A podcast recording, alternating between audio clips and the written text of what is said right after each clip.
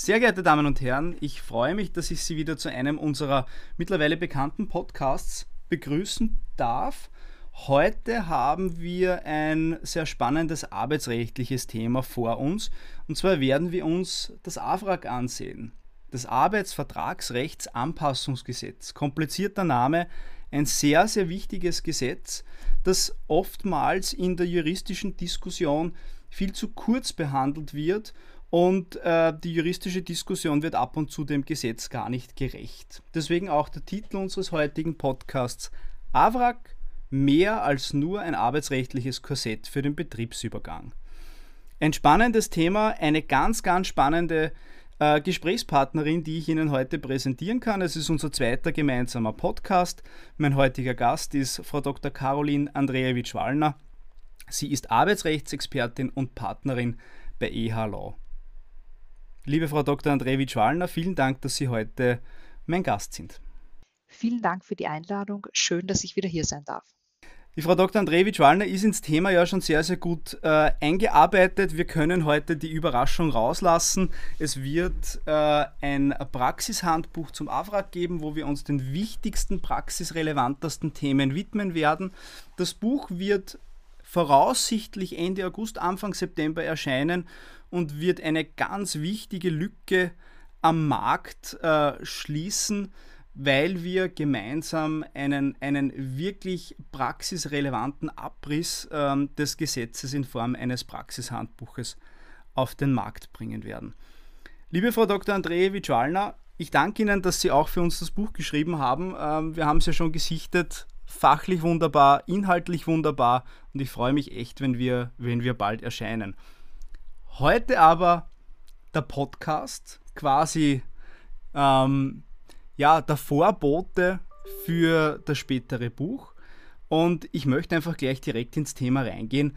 Ähm, wie eingangs schon gesagt, beim ABRAG denken viele sofort äh, an den Betriebsübergang und da, die damit verbundenen Auswirkungen auf die Arbeitsverhältnisse.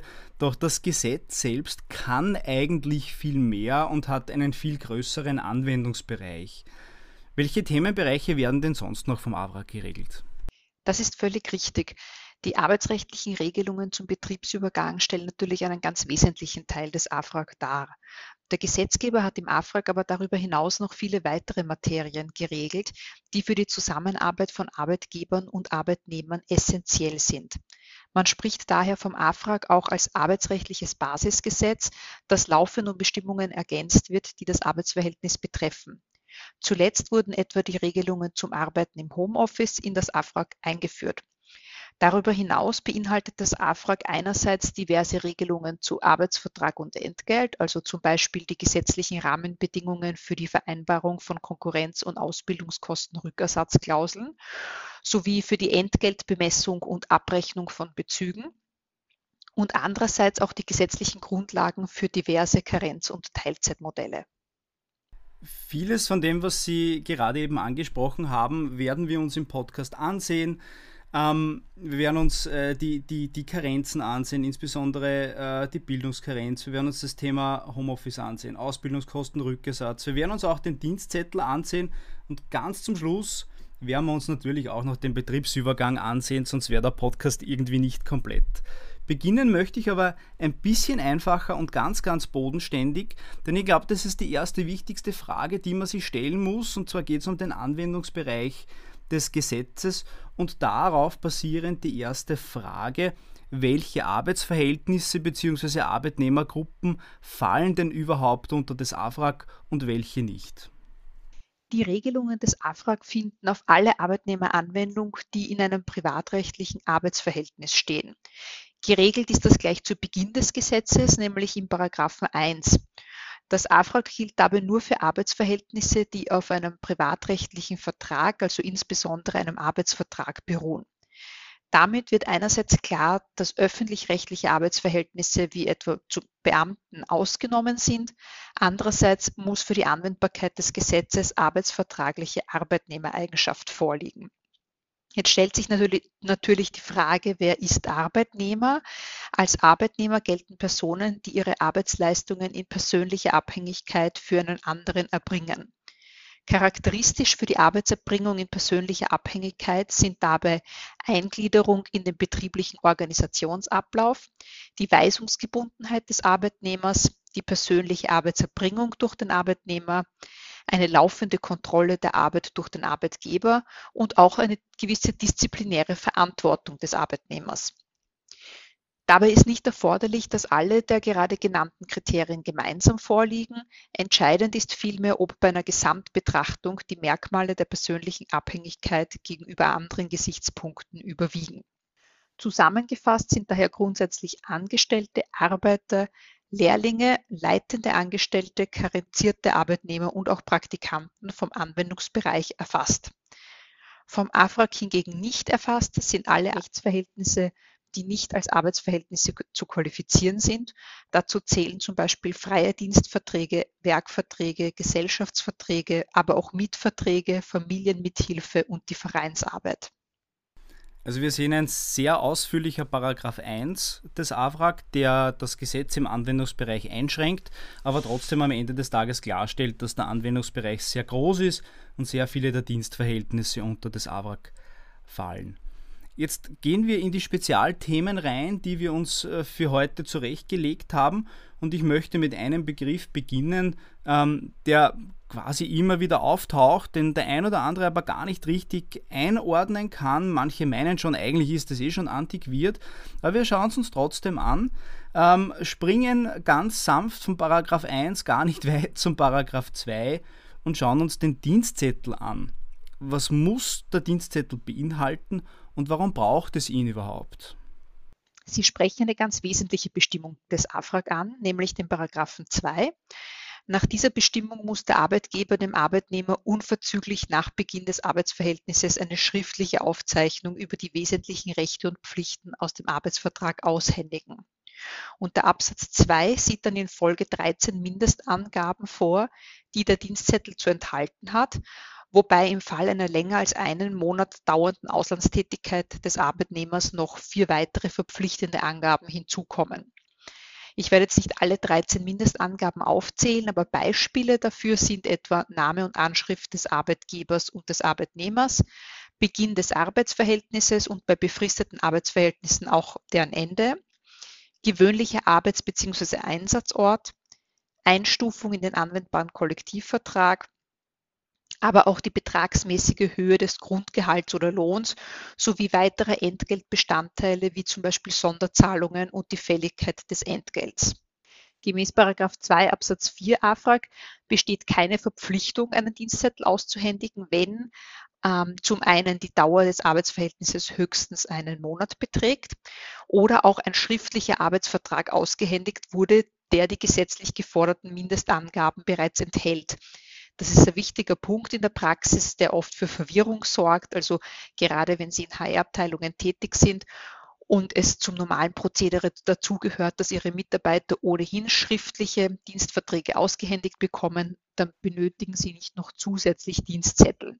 Und die letzte Ausnahme von der Dienstzettelpflicht ist bei Auslandstätigkeit, sofern die Mindestangaben in anderen schriftlichen Unterlagen enthalten sind. Das heißt, wir fassen kurz zusammen, der Dienstzettel ist auszuhändigen, außer es besteht eine Ausnahme des Absatz 4. Was ist jetzt eigentlich die rechtliche Folge, wenn der Arbeitgeber trotz der Pflicht zur Aushändigung des Dienstzettels keinen aushändigt? Bei der Verpflichtung zur Aushändigung eines vollständigen Dienstzettels handelt es sich um eine sogenannte Ordnungsvorschrift. Das bedeutet, dass bei Verstoß keine Verwaltungsstrafen oder sonstigen Strafen vorgesehen sind. Trotzdem löst eine unvollständige Aushändigung oder Nichtaushändigung Rechtsfolgen aus und auf die wesentlichen möchte ich kurz eingehen. Zum einen könnten Arbeitnehmer ihr Recht auf Ausstellung, Anpassung oder Ergänzung des Dienstzettels mittels Leistungsklage gerichtlich einklagen. Das Recht besteht während des laufenden Arbeitsverhältnisses zeitlich unbeschränkt. Ich muss aber dazu sagen, dass in der Praxis die Ausstellung oder Berichtigung des Dienstzettels häufig nicht mittels Leistungsklage erwirkt wird, sondern indem der Arbeitnehmer direkt den von ihm behaupteten Geldanspruch oder sonstigen Anspruch einklagt.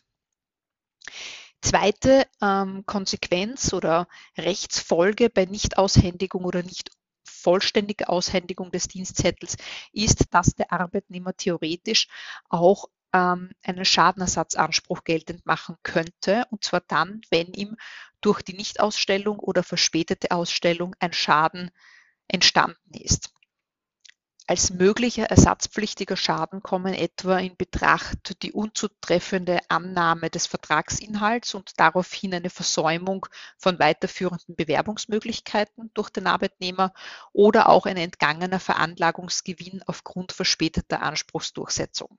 Eine weitere Rechtsfolge wäre, dass die unvollständige Aushändigung oder Nichtaushändigung eines Dienstzettels im Falle eines Rechtsstreits mit dem Arbeitnehmer zu Beweisnachteilen für den Arbeitgeber führt. Das zum einen deshalb, weil der Arbeitgeber für Vereinbarungen, die nicht branchenüblich sind bzw. die vom allgemeinen Standard abweichen, voll beweispflichtig ist. Und zum anderen hat das Gericht auch im Rahmen der freien Beweiswürdigung die Aussagen von Arbeitgeber und Arbeitnehmer vor dem Hintergrund des Verstoßes gegen die Dienstzettelpflicht zu werten. Und das wird im Zweifel zu Lasten des Arbeitgebers erfolgen. Was der Arbeitnehmer bei unvollständiger Aushändigung oder Nichtaushändigung des Dienstzettels allerdings nicht hat, ist ein Recht auf Verweigerung seiner Arbeitsleistung. Das wird in der Rechtsprechung damit begründet, dass der Anspruch auf einen Dienstzettel nicht zu den Entgeltbestandteilen gehört, sondern eine unselbstständige Nebenpflicht ist und eben kein Äquivalent für die Arbeitsleistung darstellt. Sollte der Arbeitnehmer dennoch seine Arbeitsleistung unberechtigterweise verweigern, kommt mitunter sogar eine Entlassung von Seiten des Arbeitgebers in Betracht. Und ebenfalls zu verneinen ist ein Austrittsrecht des Arbeitnehmers. Die Rechte und die Interessen der Arbeitnehmer sind nämlich ausreichend dadurch gewahrt, dass die Arbeitnehmer ihre Erfüllungs- und Schadenersatzansprüche geltend machen können. Vielen Dank für diese ausführliche Beantwortung äh, dieser in der Praxis sehr, sehr spannenden Frage, vor allem die von Ihnen zuletzt angeführten Argumente des Austritts oder der Verweigerung der Arbeit, die spielen in der Praxis eine bedeutende Rolle und ich glaube auch für unsere Zuhörerinnen und Zuhörer war das ganz wichtig, diese Spezialfragen zu klären. Eine weitere größere Geschichte, die im AFRAG geregelt ist und der wir uns im nächsten Schritt widmen werden, ist der sogenannte Ausbildungskosten- Rückersatz, geregelt im Paragraph 2d. Und hier geht es einfach darum, dass der Arbeitgeber Kosten aufwendet, die dem Arbeitnehmer Spezialkenntnisse, das Gesetz spricht von theoretischer und praktischer Art vermittelt, die der Arbeitnehmer aber auch bei einem anderen Arbeitgeber verwerten könnte. Und jetzt ist die Frage, kann man diese Ausbildungskosten unter gewissen Voraussetzungen zurückverlangen oder nicht?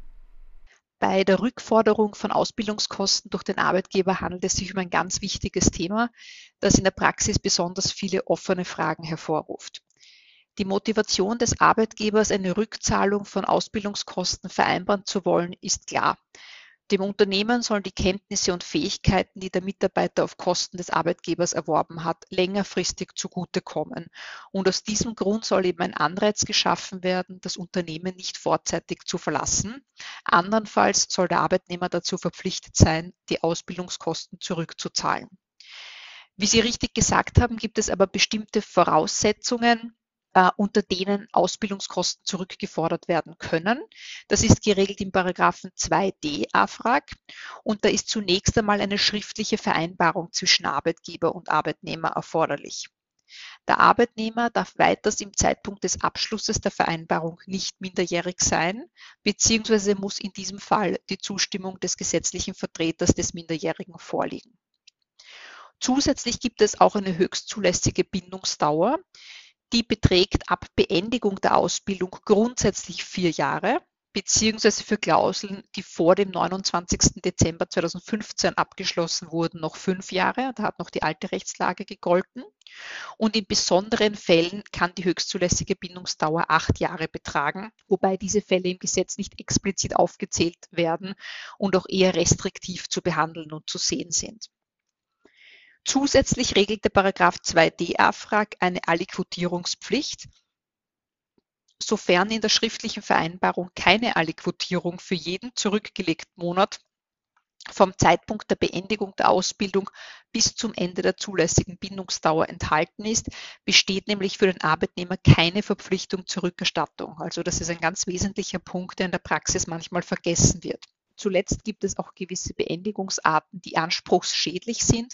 Also beispielsweise bei Kündigung durch den Arbeitgeber kann auch eine allfällig vereinbarte Ausbildungskostenrückersatzklausel nicht durchgesetzt werden. Ein in der Praxis immer wieder spannendes Thema, da wird auch durchaus viel gestritten ähm, und bin froh, dass wir das eigentlich relativ verständlich jetzt aufbereitet haben. Der Paragraph 2d relativ lang, teils relativ kompliziert zu lesen, deswegen danke Ihnen für die, für die sehr klaren Ausführungen und, und Hinweise, die Sie uns gegeben haben. Ähm, das nächste Thema, das wir uns ansehen werden, ist ein, ein sehr aktuelles. Es geht um das Thema Homeoffice. Darauf hat auch das AWRAG im Paragraph 2h reagiert, konkret Paragraph 2h Absatz 2 und Paragraph 2h Absatz 3. Und äh, während Paragraph 2h Absatz 2 nur regelt, dass Homeoffice schriftlich vereinbart werden muss und dem möchten wir uns auch gar nicht zu lange widmen, möchten wir uns den Absatz 3 näher ansehen. Der besagt nämlich, dass die Arbeitgeberin oder der Arbeitgeber die für das regelmäßige Arbeiten im Homeoffice erforderlichen digitalen Arbeitsmittel bereitzustellen hat. Was bedeutet das nun für die Praxis? Ich stimme Ihnen völlig zu. Homeoffice ist nach wie vor in aller Munde. Und auch nach über zwei Jahren Pandemie gibt es in diesem Zusammenhang nach wie vor zahlreiche Fragen, die für die Unternehmen offen sind, auch wenn mit dem Paragraphen 2h AFRAG mittlerweile eine neue gesetzliche Grundlage geschaffen wurde, die mit 1.4. letzten Jahres in Kraft getreten ist.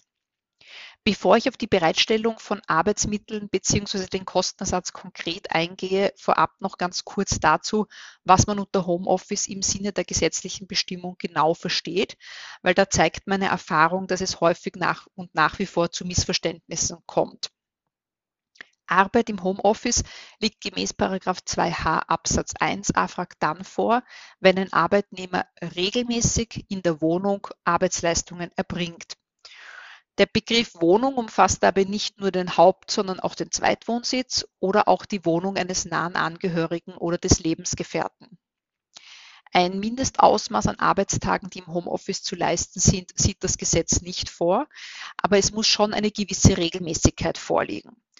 Und von diesem Homeoffice im Sinne des Paragraphen 2h AFRAG zu unterscheiden ist das sogenannte Mobile Work, also ähm, Arbeit, wo der Arbeitnehmer von überall arbeiten darf und auch nicht an die Wohnung gebunden ist. Auf Ihre konkrete Frage zur Bereitstellung von Arbeitsmitteln ist einmal zwischen digitalen Arbeitsmitteln und sonstigen Arbeitsmitteln zu unterscheiden. Wie Sie vorhin völlig richtig gesagt haben, hat der Arbeitgeber nach 2h AFRAG nämlich zwingend nur unter Anführungszeichen die erforderlichen digitalen Arbeitsmittel bereitzustellen. Darunter fallen etwa die IT-Hardware, also man denke an den Computer, Laptop, Maus, Tastatur, aber auch die Software, eine Datenverbindung, Drucker, Headset und mitunter auch ein Diensthandy, wenn das notwendig ist.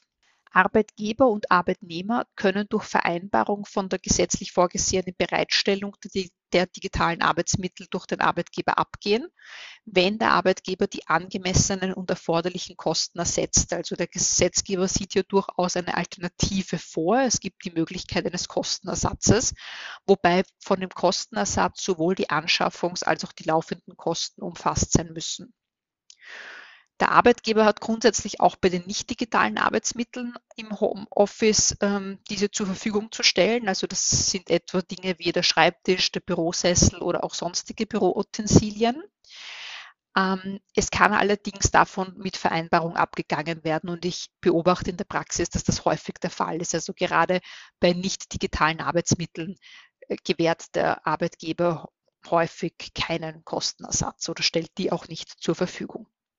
Das nächste Thema ist eines, das wahrscheinlich genauso aktuell ist und genauso sehr Fahrt aufnimmt. Man merkt es immer öfter, dass äh, von der Bildungskarenz immer mehr Gebrauch genommen wird. Viele Arbeitnehmerinnen und Arbeitnehmer möchten sich weiterbilden, möchten aber eigentlich ihren Arbeitsplatz nicht verlieren, trotzdem ein, ein, ein gewisses Entgelt ähm, beziehen. Und da liefert uns Paragraph 11 AFRAG ein, ein gesetzliches Gerüst, wie man Bildungskarenz in Anspruch nehmen kann. Und die Frage, die mich in diesem Zusammenhang nun besonders interessiert, ist, wer hat denn nun eigentlich Anspruch auf eine Bildungskarenz? Unter Bildungskarenz versteht man die Freistellung des Arbeitnehmers von der Arbeitsleistung für das Absolvieren einer Weiterbildungsmaßnahme, wie Sie richtig gesagt haben. Die Bildungskarenz muss zwischen Arbeitnehmer und Arbeitgeber vereinbart werden. Das heißt, der Arbeitnehmer hat keinen einseitigen Anspruch darauf, dass ihn der Arbeitgeber zum Zweck einer Weiterbildung freistellt. Sollte der Arbeitgeber selbst bei Vorliegen der übrigen gesetzlichen Voraussetzungen einer Bildungskarenz des Arbeitnehmers nicht zustimmen, hat dieser trotzdem kein Recht, eine solche einseitig anzutreten. Ganz, ganz wichtig noch bei der Bildungskarenz, das möchte ich noch ganz kurz ergänzen, man verliert seinen Arbeitsplatz de facto nicht, man bekommt kein Einkommen, aber eine Unterstützungsleistung des AMS und davon wird äh, in, in letzter Zeit sehr, sehr gerne Anspruch genommen. Äh, sehr, sehr viele Arbeitnehmerinnen und Arbeitnehmer wollen sich auf diesem Weg weiterbilden. Ein anderes aktuelles Thema, ähm, das auch von der Politik stark diskutiert wird, äh, das auch in aller Munde ist, ist die Herabsetzung der Normalarbeitszeit. Wir befinden uns jetzt bei Paragraph 14 ähm, des AFRAG, der eine relativ konkrete Regelung parat hält. Und in die möchte ich auch relativ äh, klar und direkt reingehen. Wer kann denn eine Herabsetzung der Normalarbeitszeit unter welchen Voraussetzungen in Anspruch nehmen? Da muss man aufpassen. Der Paragraph 14 AFRAG regelt nämlich nur zwei spezifische Fälle einer möglichen Vereinbarung zwischen Arbeitgeber und Arbeitnehmer zur Herabsetzung der Normalarbeitszeit. Und zwar kann nach dieser Bestimmung mit einem Arbeitnehmer, der das 50. Lebensjahr vollendet hat oder der Betreuungspflichten gegenüber nahen Angehörigen hat, die Herabsetzung der Normalarbeitszeit vereinbart werden.